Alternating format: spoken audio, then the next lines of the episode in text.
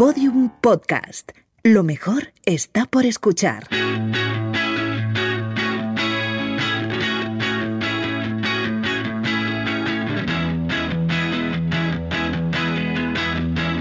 La redada. Si hubiera que elegir la canción más famosa de España, la cosa estaría complicada. Seguramente pues estaría ahí La Macarena, tal vez Corazón Partido de Alejandro Sanz, Mediterráneo de Serrat. Y según Pablo Cantó, la que no podría faltar es esta. Temazo breve, muy breve, pero temazo. ¿Qué tal, Pablo? ¿Cómo estás? Nada, bueno, muy bien, pero ahora que la he escuchado estoy aguantándome las ganas de ir a comprar humus como, como un loco, pero, pero bien. Eh, a ver, la cancioncilla de Mercadona yo creo que es que forma ya parte de, de, la cultura pop española y también ha conquistado un poco el internet patrio, porque además de aparecer en bromas en cientos de tweets y protagonizar también alguna otra noticia del Mundo Today, mm. como una que me gusta mucho titulada eh, Mercadona ya gana más dinero con los derechos de su canción que con los supermercados. Pues sí. pero además la canción eh, cuenta con un buen repertorio de, de, remixes, como el remix House Minimal que lleva un millón de reproducciones en YouTube, que se dice pronto y del que también he traído un trocito.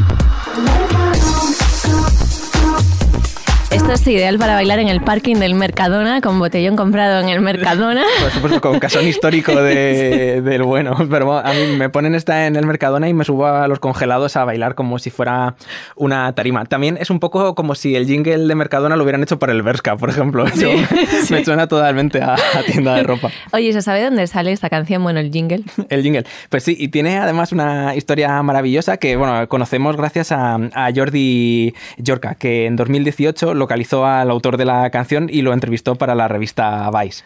El mm. autor es eh, Luis Miguel Campos, pionero en el estallido de la nova canción valenciana en los años 60 mm. y cofundador y director de los estudios de grabación Tabalet de Alboraya, en Valencia, que eran unos estudios súper míticos.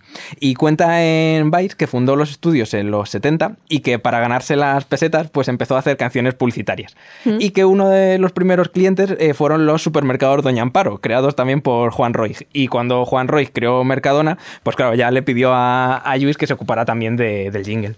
Yo me lo imaginaba cantándole la canción a Juan Roy, a ver si, a ver si le gustaba. Ojo, ahí cantándosela al oído, ¿no? Pero sí. Casi, casi, porque en la entrevista de, de Vice eh, contaba que la melodía se le ocurrió en su despacho, la tarareó varias veces y luego encajó el nombre de la marca. Que claro, esto a mí me hace gracia porque te lo imaginas que primero vino el nombre de la canción, pero me imagino al señor ta na na na na na na na, y diciendo, a ver cómo hago, qué hago con esto ahora, cómo le pongo la canción. Pero bueno, sí. Eh, luego grabó él una maqueta que le presentaron al cliente y cuando Merc Mercadona dio el ok y les dijo que era un pepinazo, eh, contaron con un coro y un grupo completo para grabar la sintonía. Y ahí va otra sorpresa de la canción, que la que canta es la actriz Mamen García, que aparece, por ejemplo, en Señoras de Lampa o en escenas de, de matrimonio. ¿Qué dices? Qué maravilla, sí, sí, sí, esto no lo sabía. Oye, ¿y Campos ha forrado con esto? Supongo un poco, ¿no? Eh, pues todos nos lo imaginábamos eso, en una bañera llena de, de billetes, pero, pero no. Eh, Mercadona registró la canción en 2014 y Campos cuenta en la entrevista en Vice que no mm. cobra royalties por, por ella, así que no, no ve ni un duro cada vez que suena el Mercadona Mercadona. Vaya por Dios. Claro. Eh, pero bueno, eso dice que no se arrepiente ni se siente mal por ello y que bueno, que sí cobró, por supuesto, por grabar la, la canción. Hombre. Claro, ya si no sería... Bueno, realmente eh, Roy le podría haber dicho lo típico de no, que así te vas a dar a conocer. Y... Sí, ¿no? Sí. Una plataforma sí, de sí, proyección. Claro, claro.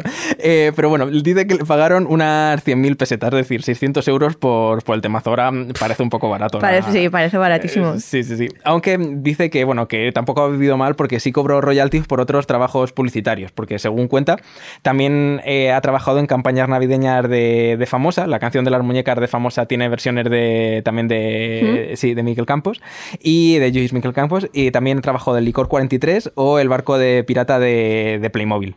Joder, pues fíjate, la historia de este hombre. Cada vez que suene esta maravillosa canción, el jingle del Mercadona,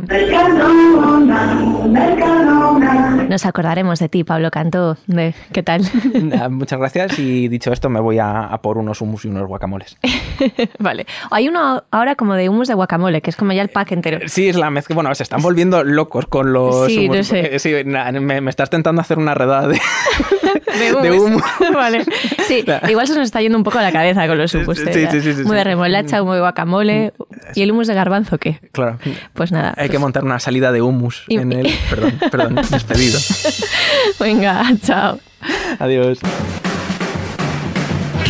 Bueno, pues hasta aquí el podcast de hoy, pero antes de marcharnos, burbujas. Pues al parecer la vida es eso que pasa entre la burbuja del ladrillo, la burbuja de las ginebras y ahora la burbuja de los humus. Veremos cuál es la próxima burbuja. Un saludo de Lucía Taboada, Juan López y Juan Aranaz. Adiós. Todos los episodios y contenidos adicionales en laredada.com. Síguenos en Twitter arroba redada y facebook.com barra laredada podcast.